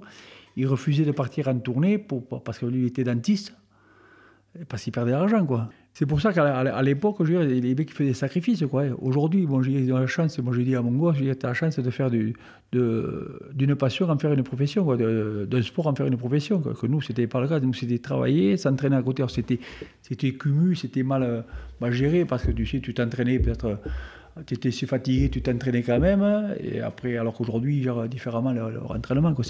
Tant mieux pour eux. Moi, je dis ça, c'est bien, honnêtement. Moi, je dis, il y a de l'argent dans le, dans le sport, euh, qu'il soit professionnel, ça, c'est tout à fait normal. Mhm. D'ailleurs, qu'est-ce que tu penses de l'évolution du rugby un petit peu? L'évolution, euh, aujourd'hui, je retrouve un peu de rugby. Mais on a passé quand même 10 ans, on s'est fait chier quand même. Je me suis souvent accroché avec euh, des, des, cadres techniques, tout ça. Et, et le système, parce que vous voulez faire des prototypes de, joueurs de rugby, vous sélectionnez des gabarits qui ne sont pas forcément bons, mais vous dites si ça sort, ça sera bon. Mais si ça ne sort pas, ça prend la place de bon à côté quelque part. Et là, ça a été toujours mon, combat, de, enfin, mon, cheval de bataille. Et, là-dessus, on y revient aujourd'hui. Ça me fait plaisir quand je vois des jeunes comme euh, le petit Dupont, le petit Ramos qui joue à Toulouse, des, petits gabarits comme ça qui, sont bons. Un Tamac, tout ça, il n'a pas un gabarit mais ils ont le putain, ils, ils vivent le rugby quelque ah part. Moi, ils ont l'inspiration, ils ont la, la, vista, tout ça, et l'intelligence du jeu. Quoi. Mais c'est pour ça, je crois qu'il ne faut, pas, il faut pas tout mélanger. Après, quand tu as, l'un dans l'autre, tu as mieux, mais putain, n'écartons pas des, des, des, perles rares au travers de, des, physiques, certains gabarits. Quoi. Oui, d'autant que tu sais de quoi tu parles, parce que toi, ça aurait plutôt coûté cher. Mais, mais moi, j'aurais jamais joué sinon. Eh si je parle de ce principe-là, j'aurais jamais joué. Mais je peux te dire, je vais te faire une anecdote par rapport à ça. En 93, quand on va jouer en Afrique du Sud, les, les piliers que tu rencontrais, tu leur rendais 25 kilos. Mais on leur faisait, techniquement, ils étaient nuls à chier. Quoi. On les mettait en haut, en bas, couchés debout, ils ne comprenaient pas. Et ils ne comprenaient pas pourquoi on les prenait. Mais, c'était, euh, techniquement, ils étaient meilleurs qu'eux. Quoi. Et eux, ils pensaient qu'à passer avec la masse physique, ça suffisait. Quoi. Et aujourd'hui, on a approprié des règles pour ça. Quand je vois les mecs qui jouent aujourd'hui, les mecs qui font 140 kg au boulot, certes, ils sont, plus, ils sont dynamiques, certes, mais techniquement, on joue sur des petits trucs. Plus avant, euh, le pilier était amené en bas, mais il fallait pas tomber, tu sais, tu travailles sur les rênes, tout ça. Aujourd'hui, tu as c'est, il se passe, après, c'est une poussée directe, tu n'as pas trop. Euh, bon, je ne veux pas euh, dire qu'ils sont pas bons, n'importe quoi, mais c'est. Bon, je veux dire, ça n'a plus le rôle de. Aujourd'hui, tu, mets, tu cherches à faire de, la masse physique, quoi. Les mecs à 120, 130, 140 kilos, ça veut dire quoi? mais, certains me font honte, alors bon. Les, règles ont été adaptées maintenant, d'une part pour la sécurité, et on perd vraiment l'essence de la, de la mêlée. Jusqu'à il y a 10 ans, il y avait encore l'impact. Ah maintenant, il n'y a même plus l'impact, il n'y a plus rien. C'est euh, prime au plus gaillard. Tout à fait, tout à fait, c'est clair. Après, bon, qu'ils aient sécurisé ces postes-là, je veux dire, c'est pas plus mal parce ah que bon, euh, des, accidents, quand il y en a un, c'est un de trop. Je veux dire, ce côté-là, c'est bon, on est passé à travers, on a eu la chance, tant mieux. Mais à côté de ça, je veux dire que ça n'empêche pas que même en enlevant ces impacts, tu peux quand même travailler sur la technique du, au poste que tu, le mec, tu peux descendre. Aujourd'hui, il faut qu'il y ait des épaules au-dessus des hanches, tout ça, et après tu as les gabarits. Je veux dire, euh, trop c'est trop, quoi, quelque part. À un moment donné aussi, il faut qu'il y ait un peu de un peu technique, un peu qu'il faut mettre un peu de difficulté, quoi. Dire, c'est que quand tu vois ces mêlées refaites sans arrêt, tout ça, bon, euh, aujourd'hui on a moins parce qu'ils se font pénaliser, tout ça. Mais bon, c'est un coup, tu sais pas pourquoi il a pénalisé euh, le côté gauche ou le côté droit. Hein. Ils ont beaucoup légiféré sur la mêlée parce que euh, c'est considéré être comme un temps de jeu qui fait perdre du temps, et on en perd encore plus à, vouloir faire ces, ces choses-là. Exactement. Et hum, pourquoi t'es jamais parti de Lourdes? Voilà. Ce sera refaire, je repartirai. non, mais c'était avancé comme ça. Je veux dire, euh, avant, euh, tu étais chauvin, tu avais le, clocher, le maillot. Aujourd'hui, ils jouent pour de l'argent. Avant, on n'avait pas ça, parce qu'avant, nous, qu'est-ce qu'on faisait? C'était une reconversion professionnelle. Déjà, le, rugby, c'était un, tissu social, c'est-à-dire, tu joues au rugby, on disait, tu es sur un terrain qu'on a la vie. Les gens, ils t'embauchaient, parce qu'ils disaient, ces mecs a des valeurs. Aujourd'hui, ces valeurs, on les a perdues un peu, quelque part. Pas toutes, mais une partie. Parce que maintenant, je ne dirais pas que je vais recruter un, gars pour une entreprise parce qu'il joue au rugby, parce qu'il a cet état d'esprit. Parce que c'est pas du tout ça. Parce qu'aujourd'hui, il va se gérer, il va se planquer, il va se... Et avant, c'était comme ça. Et après, quand tu es jeune, quand tu es con, quand tu sors de la montagne, de la campagne comme moi, tu te dis, si je m'en vais, comment je vais faire pour revenir? C'était des, questions, des questions idiotes. À mes gamins, je dis aujourd'hui, bah, cassez-vous, vous, pourrez revenir, vous viendrez, il n'y a aucun souci. Quoi. Mais nous, mes parents n'étaient pas des bons, des bons conseillers. Et, qu'est-ce que tu fais? Tu te dis, bon, j'ai fait un, choix de qualité de vie. La famille, le boulot, tranquille. La région n'est pas quand même euh, désagréable. C'est comme ça. Mais ce sera à refaire, je serai parti. J'avais eu des contacts, bon, mais et pour partir, il faut être accompagné, il faut être deux, c'est toujours pareil, parce que tu pars, quand tu pars tout seul, tu sais pas si, ça marche, c'est très bien, ça marche pas, quand tu fais? Tu reviens là contre les jambes, quoi, hein, eh comme on dit. C'est pas dans l'esprit de notre fierté personnelle aussi de réussir. Après, bon. Mais après, je regrette pas quelque part, parce que je veux dire, bon, euh, j'ai fait mon parcours, j'ai fait mon chemin, et, je suis heureux aujourd'hui. Hein. Tu avais quoi comme contact à l'époque? Bon, j'avais eu le Racing, j'avais le Béziers, euh, j'avais. Euh, après, j'avais aussi mon Chanin, mais là, j'avais 20 ans, j'étais jeune. Bon, là, c'était compliqué. Bon, là, avec le recul, j'y à 20 ans, j'aurais y aller. Enfin, bon, mais après, à 20 ans aussi, j'ai fait mon chemin à Lourdes. Après, j'étais à mon Chanin, j'aurais pas été international non plus, peut-être. Parce que j'étais pas dans la même équipe. Tu vois, une équipe qui tournait. C'est pour ça qu'on ne peut pas dire. Euh, après, bon, après la section aussi, j'aurais pu y aller en, en 90 à la section. Et là, je voulais partir, mais après, ça a été euh, une affaire on peut dire, euh, politique, parce que des maires qui ont dit si, si, si vous allez après même au boulot, mais si vous allez à Pau, vous allez être chargé de boulot, vous irez vous embaucher à Pau. Alors, bon, bon c'est comme ça, mais ça fait partie, ça fait partie de la vie. Mais je dis, mais ça, c'est pas, c'est pas le pire. Hein. Je veux dire, ça, c'est pas le pire, parce qu'il suffit d'avoir le, euh, l'envie de le faire et c'est tout. Quoi. Mm-hmm. Donc, ouais, tu as arrêté ta carrière dans les, au, au tout début des années 2000. Qu'est-ce que tu aimais faire à ce moment-là et qu'est-ce que tu aimes faire aujourd'hui de ta vie? Oh, mais faire euh, beaucoup de choses. Dire, j'ai, arrêté le rugby euh, à fin Argelès, c'était en 2001. Euh, je voulais jouer encore. J'ai eu un décollement de la rétine qui m'arrivait naturellement. Et j'étais en vacances, c'était au mois d'août, alors c'était pas le rugby. Hein. mais bon, on a conclu que c'était peut-être dû à des traumatismes, à des coups. Et ben, j'ai dit, ben, c'est, l'occasion d'arrêter. Mais après, bon, j'ai toujours eu choses à faire. je, fais du, je me suis foutu au vélo, j'ai fait du vélo, je fais du ski, rando. on a quand même un pays, un paysage magnifique ici. On n'a pas. Euh, non, non, je suis, euh, je me suis occupé de mes, gamins. C'est sûr que j'ai arrêté en 95 à l'équipe de France. Je l'ai fait aussi pour, pour mes gosses parce que j'avais deux enfants. J'ai dit, je veux pas quand même. Euh, je m'en occuper et, ils me le rendent bien aujourd'hui, je suis content. Ouais. Donc tu es quelqu'un de très, très nature quand même, qui, qui aime beaucoup les activités à l'extérieur? Oui, oui, non, tout à fait. Bon, moi, je viens, bon, tu vois, où sont à la campagne, j'ai une maison, j'ai du terrain autour, j'ai de quoi faire à côté. Euh, non, non. Euh, non, oui, je suis très nature, mais pas du genre à rester enfermé dans les, dans les bureaux ou un truc comme ça. J'aime aller, j'aime mon territoire, je, j'aime faire plaisir aux gens, je donne le meilleur de moi-même. Euh, je n'ai jamais fait par intérêt, j'ai toujours aimé partager, donner, parce qu'on m'a toujours, donné dans la, m'a toujours dit dans la vie, il faut donner pour recevoir. Et, ça, je, j'y tiens beaucoup. Quoi. Mais justement, tu parles de, de donner beaucoup. Tu t'es engagé en politique hein, également. Oui, je me suis engagé en politique. Je ne suis pas un politicien. Euh, je suis engagé par défaut, je ne sais pas. On est venu me chercher. Euh, j'étais engagé, je suis engagé ici au niveau de ma commune, à Ouzou. Je suis élu depuis 2001 euh, en tant que conseiller adjoint euh, parce que j'aime le village, j'aime faire, faire avancer les choses. Il faut que des gens qui veulent s'en occuper. Et après, je suis parti au départemental en 2015 parce qu'on est venu me chercher. C'est Chantal Robin Rodrigo qui était après, c'était avec la nouvelle, enfin, pas nouvelle réforme, enfin, si on veut, on a refait les, les cantons, tout ça. C'est que de trois cantons euh, d'ici de la vallée des Gaves, qui étaient euh, le Pays Toy, le Val d'Azun et Argelès et la vallée d'Argelès. On n'en a fait qu'un. Et il fallait partir en binôme, hommes et femmes. Alors qu'avant, c'était soit des hommes ou des femmes qui pouvaient être conseillers départementaux, enfin, conseiller général à l'époque. Et là, c'est devenu conseillers départementaux. Eh bien, oui, elle est venue me rencontrer. J'ai dit, pourquoi moi? Mais bon, j'avais quand même un tissu social, de relations, d'implication euh, au niveau associatif et tout ça, certes, et après que j'avais un droit, euh, je pense. Et j'ai dit, mais pourquoi pas De toute façon, je dire, euh, ça me plaît aussi, ça peut avoir à découvrir. Et après, je l'ai fait aussi pour deux personnes, deux personnes qui, me sont chères. Et c'était François Fortassin qui était président du conseil départemental, enfin qui était président du conseil départemental, mais après qui était président du SDE, que je voyais régulièrement en tant que délégué ici, et Michel Pellieux, parce que c'est des, des hommes qui étaient euh, de terrain, qui m'ont toujours euh, apprécié avant que je sois ce que je suis aujourd'hui, ou que j'étais même joueur de rugby.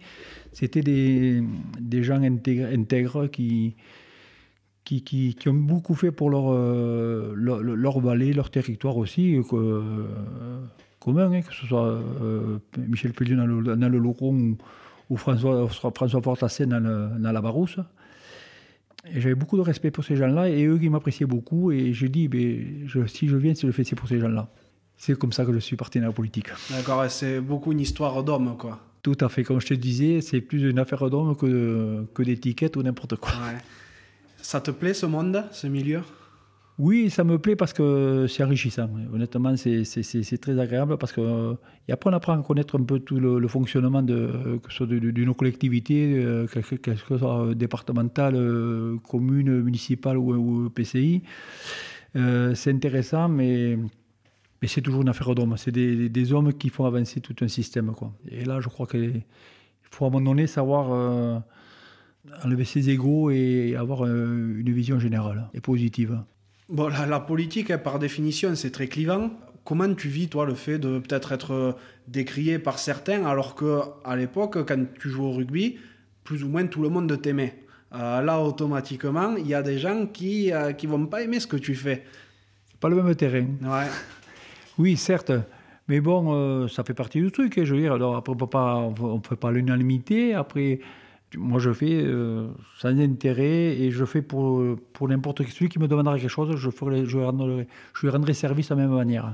Après, certes que, comme tu dis, euh, on est dans des positions où on se dit qu'on prend euh, un parti, mais on se fait cataloguer, certes. Mais ce n'est pas ma personnalité. Moi, je veux dire, bon, je veux je veux dire oui, on, peut être avoir un engagement politique, mais sans être vraiment un politicien affairé. Quoi. Juste pour expliquer un petit peu, donc tu parlais de de François Fortassin, qui est, il, a, il a été très très longtemps engagé. Et les amateurs de vélo, notamment, le connaissent parce qu'il est, il est celui qui a fait bitumer le port de Balès, un col très connu du Tour de France. Et Michel Pellieu est également très connu dans le, dans le 65 et il a porté la station de la station de ski de Péragude, notamment au niveau auquel elle est aujourd'hui. Est-ce que dans la vie, il y a des gens qui t'ont spécialement inspiré? Oui, bien sûr, si, si, a eu. Euh, je reconnais que on a besoin de ça. De toute façon, si tu veux avancer dans la vie, il faut s'inspirer de quelque, chose. Hein. Et après, ou avoir des objectifs dans la vie. Et non, c'est vrai, certes. Euh, moi, je ne suis pas jaloux de la réussite des gens. Au contraire, je m'en inspire beaucoup. Et là, euh, je dis, c'est vrai, ce qu'ils ont fait certains, mais ils ont été forts parce qu'ils ont, ont, ont su savoir fédérer euh, des gens autour d'eux pour les faire avancer tous ensemble. Quoi. Et ça, c'est comme un capitaine ou manager une équipe. Euh, il faut arriver à. Et comme je dis, moi, c'était dans, l'engagement politique, c'est ces, hommes-là. Et après, on a tout. Non, il y a des hommes qui sont passés, qui ont marqué notre territoire aussi, quelque part, par les mêmes les années auparavant. Euh, je sais pas, je parle Urbain Caso, il y a Vincent Mir à, à Saint-Lary, c'est pareil. C'est des mecs qui ils ont su, euh, à un moment donné, euh, passer outre les limites pour faire des choses. Quoi. Et ils ont eu le culot de le faire, ces gens-là, à un moment donné. C'est très bien, quoi, je dire. Et, et s'ils si, avaient tout respecté tout aussi, peut-être qu'ils n'auraient pas pu faire ce qu'ils ont fait non plus. Ouais. Est-ce que tu peux nous expliquer qui sont un peu ces gens-là? Ces gens-là, ben, moi, je c'est, ah, pour moi, c'est, moi, c'est, c'est, des bâtisseurs quelque part, parce qu'ils ont su faire à un moment donné euh, faire avancer un territoire, un système, une économie. Euh, comme, comme, Michel Pelliot aujourd'hui, je dis, attends, euh, je dis, euh, je dis, sans me cacher, ce qu'il a fait dans le Loro, c'est extraordinaire. Je dis, mais non, mais des hommes comme ça, il n'y en a pas, partout dans, le département. Il y a eu Urbain Caso à l'époque à Varège, il y a eu Vincent Mir à. Je dis, ces gens-là, ils ont su donné l'opportunité et faire. Après, ils ont dû peut-être mettre les, gens en place ou leur faire taire pour arriver à quelque chose d'extraordinaire. Et ça, je dis, et heureusement qu'il y a eu des gens comme ça. Et aujourd'hui, putain, on, est, on veut tous être tous commandés, on est tous, des patrons, mais euh, on ne sait pas à un moment donné se, se, resserrer autour de quelque chose pour, pour, obtenir quelque chose de concret. Quoi. Tout à fait, ouais. donc tu t'inspires beaucoup de gens qui ont, euh, qui ont œuvré pour le territoire en définitive. Oui, parce que euh, c'est moi, c'est du patrimoine, ils ont, ils ont marqué leur passage quelque part, ils ont inscrit quelque chose, c'est ça qui est beau. Dire il faut savoir euh, léguer à nos enfants quelque chose de truc, mais c'est ces gens-là que tu veux faire à moment donné. Euh, j'ai les, les chantiers d'EDF, je n'ai pas connu, mais ça, ça, a dû être des années extraordinaires. Tous, ces, barrages qui sont faits, ces usines hydroélectriques et tout ça, euh, c'était notre richesse quelque part. Et aujourd'hui, putain, on est, les écolos, c'est compliqué. Putain, le truc, on t'arrête un chantier, ça dure 20 ans avant de, ou pour 10-15 ans de, débattre sur des, dossiers, de, alors que bon, ça devrait, euh, on devrait être des facilitateurs là-dessus pour, euh, pour pouvoir créer de l'énergie, de l'économie, tout ça pour, euh, pour tout le monde, pour vivre heureux. quoi. C'est ça, quoi. Tu t'emploies depuis que tu es élu? Oui, tout à fait. Non, mais je m'emploie, mais après, là-dessus, mais c'est compliqué parce que quand tu n'y es pas dedans, tu te dis, ouais, il faut les politiques qui valent rien, c'est cela, tout ça, mais quand on est le rouage de l'intérieur, c'est pas simple. quoi. Et c'est là que tu te dis, bon, à un moment donné, il faut poser un peu ces trucs et avoir les idées, c'est bien, mais après, il faut comment faire et développer tout ça. Quoi. Bien sûr. Par ailleurs, tu es, euh, es, toujours actif ou tu es retraité? Non, je suis toujours actif, je, je, suis encore en activité, là, je travaille, bon, là, je fait chez Suez à Lourdes, là, et là, je suis. Euh, encore pour euh, trois ans avant d'arriver à la retraite. Donc ça, ça me presse pas. Ça viendra naturellement. Ouais. tu comptes t'investir à temps plein dans la, dans la politique, dans le territoire en suivant? À temps plein, je ne je sais pas. Je veux dire, bon, euh, tant que je prends du plaisir avec des gens que je côtoie, ça, ça, ça m'ira très bien. Si ça, ça, me devient contraignant, si ça me semble pesant, comme tu dis, euh, tu te fais des amis, des ennemis. Si j'ai trop d'ennemis, eh ben je, je resterai à la maison et ça ne me dérangera pas. Et euh, c'est vrai qu'on parle de tes implications euh, politiques, le fait que tu travailles encore à côté, mais euh, tu es impliqué aujourd'hui dans le rugby encore? Non, non, là je suis plus du tout. Au club Argelès, bon, j'y vais comme ça, mais je suis plus dirigeant. Plus de, non, non, j'étais éducateur pendant 11 ans, dirigeant un peu, je leur donne un coup de main. En fait, quand ils ont besoin, je leur donne un coup de main. sans problème, avec grand plaisir, parce que c'est, je vois le, quand je vois le travail qu'ils font, tout ça au niveau du club, c'est, je retire le chapeau parce que c'est pas simple. Mais ce qu'il y a, c'est Euh, le rugby, c'est une famille, et Argelès, le club de rugby d'Argelès, c'est une famille. ça marche très bien parce qu'il y a une bonne ambiance, il y a beaucoup d'anciens joueurs qui sont impliqués. C'est ça qui fait notre richesse aussi, quelque part. Et c'est pour ça que, bon, il ne faut, pas les, délaisser, il faut, au contraire, il faut les, encourager, les aider dans la démarche qui, qui veulent mettre en place. Pourquoi tu t'impliques plus trop dans le rugby? Tu te reconnais plus dans tout ça? Ouais, à un moment je ne me suis pas reconnu. Enfin, c'était compliqué parce qu'à un moment donné, tu sais, tu, fais beaucoup de social, tu sais, après les, gens, ils te le rendent pas. Même aujourd'hui, la, mentalité a changé quand même. Aujourd'hui, euh, même les, les, les, jeunes, entre guillemets, je m'entends, les joueurs de rugby, même de, de, série, d'honneur, de, tout ça, ils vont, ils vont pour prendre quatre ronds. Il n'y a plus le côté de plaisir de dire putain, je joue au rugby parce que je trouve les copains, l'esprit se retrouver. Non, c'est. Putain, mais c'est. Veux dire, ça, ça vient, tu fais du social partout. Quoi. Es, les mecs, tu, quand je vois que tu es obligé de payer des mecs en réserve à un club de fédéral 3 ou n'importe quoi, euh, à l'honneur et tout, c'est abominable. Quoi. Mais bon, c'est comme ça aujourd'hui, c'est qu'à un moment donné, euh, ils ont fait du n'importe quoi, les dirigeants. Ils ont dit, euh, et pour avoir le quantitatif, eh je fais les primes de match à chacun, à, tout le monde, et après, ça, ça, coûte des ronds, quoi. Et après, après tu ne peux, pas, peux pas faire. Alors que je dis, putain, mais avant tout, c'est quoi? Le rugby, c'est quoi? C'est une bande de copains, des mecs qui ont envie de se retrouver, partager des bons moments, et voilà. Et ça, oui, alors ça, ils le veulent, mais. Après, quand tu vois que lui, euh, j'ai ma femme qui accouche, je ne viens pas jouer. Il dit, attends, mais vous rigolez ou quoi? Moi, je me, quand je me suis marié, moi, je, me, je me suis marié le samedi, le dimanche, je jouais contre, avec Lourdes contre Montpellier, quoi. Et, l'équipe est venue au mariage, et qu'est-ce que tu fais suivant, Si tu, suis tu prends des dates euh, pendant la saison de rugby, tes engagements, c'est ça, quoi. Mmh, et bien, mais aujourd'hui, c'est, euh, il est un peu de travers, et bien, où j'ai pas dormi, la petite, elle a pleuré, et bien, je ne veux pas jouer, quoi. mais ça, c'est compliqué à gérer tout ça. je comprends. c'est, pour ça que je dis, non, bon, après, bon... Euh, J'y vais parce que c'est vrai que c'est. Après, ça fait, passer, ça passer un dimanche après-midi, tu vas au, match, tu vois des, des, copains, tout ça, tu sais pas. Moi, Et c'est notre culture, c'est notre, notre, ADN, alors on ne va pas faire autrement. Quoi. Bien sûr. Hmm. Dans la vie, est-ce qu'il y a un, euh, un, coup dur, un échec qui t'a aidé à avancer? Oui. Euh, quand, tu, quand tu parlais de, de mon, début, mon début de carrière, euh, 83, quand j'ai perdu mon père, par exemple, on jouait un match, euh, jouait un quart de finale, un huitième de finale aller-retour. C'était euh, match aller, c'était à, Valence contre Grenoble. Et huit jours après, on les recevait à, à Oloron. C'était, comme ça. C'est une année, ils ont fait comme ça, des matchs comme ça. Et cette semaine-là, j'ai, perdu mon père, qui voulait pas que je joue au rugby, mais qui était venu voir jouer deux fois. Une fois, mon premier match euh, contre la section à Tarbes, et qui devait venir à Oloron contre. Quand on a joué le match retour, la huitième de finale contre euh, Grenoble en 83. Et, et j'ai dit euh,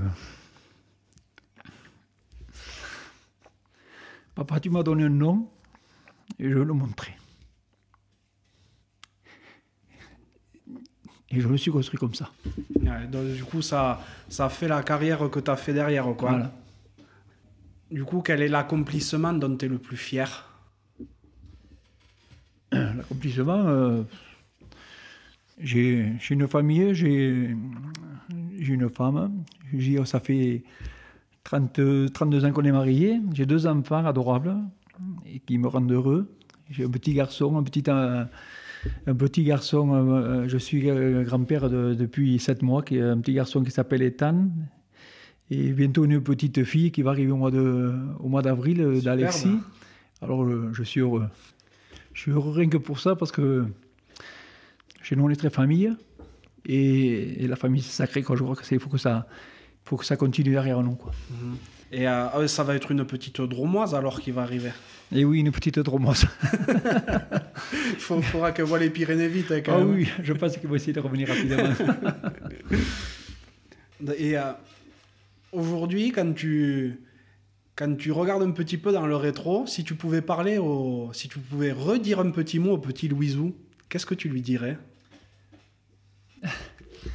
Et refais ce que tu as fait. Refais ta vie, comme tu l'as faite, hein? tout simplement. Ouais. Es heureux de... Tu regrettes rien Non, non. Le parcours, le, parcours t'en est heureux Je ne regrette, euh, généralement, je ne regrette rien. Honnêtement, c'est pas un truc... Euh, je suis heureux et je comme dire, ben, que ce soit dans la vie professionnelle ou, sportive, tout ça, je ne regrette pas ce que j'ai fait. Euh, et, Et je veux dire, je recommencerai. Quels sont tes rêves aujourd'hui? Mes rêves? De vivre longtemps. Ouais. non, non, si. J'ai envie de, de, de, découverte, réfléchir, mais même ici, moi je veux dire, à la retraite, bon, il faut en profiter avant, il ne faut pas attendre la retraite pour faire des choses. Mais je sais que je ne m'ennuierai pas, je vais m'occuper, euh, balader. Euh, j'aurai les petits-enfants, je vais faire partir en montagne, leur faire découvrir des choses que je n'ai pas découvertes moi, parce que à l'époque, euh, on ne partait pas en vacances avec mes, enfin, nos parents. J'avais parti en vacances avec mes parents, mais mes enfants, on est toujours partis en vacances, on a profité des choses. Et même avec. non, faire beaucoup de choses, je dirais, c'est que. Non, non, j'ai envie de, de, découvrir encore pas mal de choses. Qu'est-ce que tu aimerais que les gens dont tu as croisé la route à un moment de ta vie retiennent de toi? Eh le, le Louisou gentil qu'il est, tu sais, que, qui aime partager, bien vivre. Euh, ce que, je crois que c'est l'image que je donne aussi quelque part. Alors, eh, pour moi, je ne suis pas surpris. Ouais. C'est, drôle parce que tu me parles vraiment de, de choses simples. Hein. Euh, tu me dis pas, j'ai envie qu'on retienne le, le, le, gars qui a fait trois Coupes du Monde, qui a eu 46 euh, sélections. Ça, ça t'est même pas venu à l'idée en fait Pas du tout, non. Moi, c'est, les gens que j'ai croisés, que j'ai envie de recroiser et qu'on ait plaisir de se retrouver surtout. Mhm. Et c'est ça, c'est. C'est comme je dis, dans les gens, il faut jamais décevoir. Il faut qu'ils gardent toujours un bon souvenir de toi, une bonne image. Et, et là, c'est pareil. Moi, je les gens que j'ai croisés, euh, grâce, au, rugby, je veux dire, ça m'a ouvert beaucoup d'opportunités de, rencontres, ça m'a beaucoup euh, aidé, ça m'a vachement enrichi. Euh, mais ces gens-là, ils sont extraordinaires et c'est les, les, retrouver, c'est revoir ça, c'est partager ces moments-là, discuter c'est ces souvenirs-là qu'il faut retrouver. Et bon, rien comme ça, je suis heureux. Ce que tu dis là, ça ressemble beaucoup à ce que m'a dit euh, un autre pilier, Laurent Delboulbes, un autre ah, gaucher, donc pour le coup. Et sa réponse était sensiblement la même. Donc, euh, c'est quelqu'un aussi qui est proche de la terre, mm. qui, qui, aime son, son, territoire. Et c'est peut-être euh, quelque chose qui est aussi un petit peu propre au, au pilier, tu vois, j'ai l'impression. Oui, certes, non, mais il y a beaucoup de. Après, bon, les piliers évolué, c'est comme tout, hein, toute personnalité a changé. Mais on en racine quelque part. C'est vrai que le, pilier, il est, c'est ancré dans la terre, c'est solide, il faut que ça. On, se forge ce moral-là de, de garçon euh, rude, enfin, rude à toute épreuve. Après, bon, on n'est pas infaillible, hein, c'est pas. C'est pas simple, hein, je connais la santé surtout, après le reste, c'est, moi je veux dire. Il y a une question que j'adore poser, qui se rapporte au nom du podcast. C'est à quoi voudrais-tu mettre une cravate? Eh bien, moi, je, je ferai un petit, clin d'œil au, club, professionnel, que ce soit Top 14 ou Pro D2, de, favoriser la formation française. Quand je vois tous ces joueurs euh, étrangers jouer, évoluer dans notre championnat, c'est pas, pas porteur pour notre rugby quand même. Et là, je crois que je suis persuadé que les gamins, on les a, les gamins. Mais il faut, il faut, les, il faut aller les chercher, les faire jouer. parce que je suis désolé, j'ai rien contre. Ce n'est pas du racisme du tout, rien de tout. Moi, quand je vois tous, ces gens des îles, ils sont peut-être des îles françaises ou autres, euh, jouer notre, enfin, ici, sur notre territoire, enfin, en France, tout ça, je suis, fort persuadé qu'il y a des joueurs quand même d'autant de, qualité et clairvoyants que, Parce que moi, quand je vois des professionnels comme ça, un 2 contre 1, un 3 contre 2, on n'est pas capable de négocier euh, un espace pour un partenaire, moi ça me fait bouillir. des fois je saute, je dis, putain, ils n'ont rien compris ces gens-là. quoi.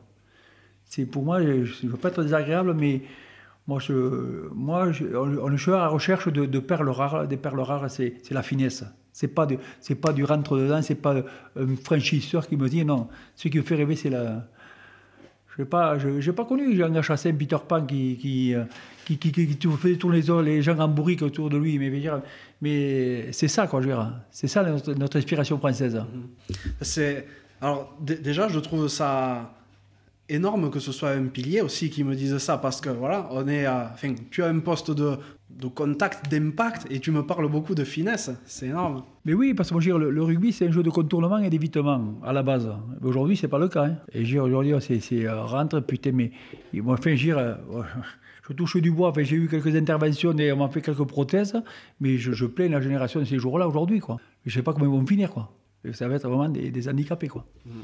C'est quelque chose sur le qui a un petit peu peut-être tendance à changer, j'ai l'impression, on le voit avec le modèle qui fonctionne aujourd'hui, le modèle toulousain, Oui. euh, où on est beaucoup plus dans l'évitement quand même que ce que ça n'a été ces dix dernières années. C'est clair. Non, mais tout à fait. Non, mais aujourd'hui, je regardais des matchs, je, je reprends pas du plaisir, mais j'ai passé 10 années je me suis fait chier. hein. Je, ne cache pas, je le dis Ouais, honnêtement, je regardais même plus les matchs. Quoi. Alors qu'aujourd'hui, Toulouse nous fait rêver. Euh, t'as Clermont, t'as le Racing, La Rochelle. Il y a des équipes qui jouent. C'est, euh, même, tu même la, la section, même s'ils sont en difficulté, ça joue. Mais je veux dire, au moins, tu te dis, bon, euh, c'est ça qui est intéressant. Quoi. Tout à fait. Qu'est-ce que tu aimerais que j'invite sur un prochain podcast? Et tu devrais faire Pascal Ondard, c'est notre pilier. Ah, tu sais que Pascal Ondarts, euh, en, euh, en off, euh, Garuche m'en a parlé. Ah bon il faudrait que tu ailles le voir. Ah ouais, ça, non, là, là, ça là, tombe parfaitement. Là, je crois que tu vas rigoler. qu'au niveau des anecdotes et tout ça, dire que. Je vais t'en dire une, parce que lui, qui disait, Pascal Ondard, il disait Eh, c'est pas. C'est des grosses Mercedes à des moteurs de chevaux. Nous, c'est des deux chevaux à des Rolls Royce. ah non, il est extraordinaire, Pascal. Ah, En plus, il y a un accent basque à couper au couteau, c'est Ah oui, magnifique. non, non, si tu veux rigoler un peu te- et te lâcher, là, c'est. Bon, on reste dans la confrérie des premières lignes quand même. Mais j'a- j'adore aussi les trois quarts. Je ne cache pas quand je lui parle de jeu, tout ça, j'ai, euh, tu prends un Serge Blanco, un Philippe Sella, euh, un Pierre Verbizier, il y a des bons mecs partout, il faut pas dire. Mais c'est vrai que nous, les piliers, les avants, on aime bien. Mais surtout qu'après, bon, Pascal, c'est un personnage. Dire, c'est, tu, vas, tu vas passer dans le délire, quoi. Là, il est, mais il est toujours au Pays Basque d'ailleurs. Oui, tout à fait, non, non, bien sûr. Il a un resto, je crois. Ouais, le resto à Biarritz, là, le, le Royalty, là, qu'il a avec, euh, avec Michel Monsara, là, de, qui est de Luchon, à côté de Luchon, là. Bon, après, il a mis ses enfants dans, le- dans les affaires et il se- il se débrouille très bien. Tu vois, pour un pilier qui sort de la campagne aussi, il s'est pas mal démerdé. Ouais, bah, mais c'est bien. Ouais. Mais quand on sort de la campagne, euh, souvent on a le regard bête et la vue basse, mais on sait compter quand même. Tout à fait. Ouais. Est-ce qu'il y a une question ou un sujet que tu aurais aimé qu'on aborde? Je sais pas, moi, si c'est un sujet de rugby sur le département, moi, je dirais. euh, Parce que bon, on est en perte de vitesse, certes. Euh, c'est dommage que. Qu'on n'arrive pas à faire euh, un club départemental, qu'on qu'on prenne conscience aussi que, bon, à un moment donné, on peut plus exister chacun dans son coin, quoi. Mais bon, c'est pas simple, je comprends.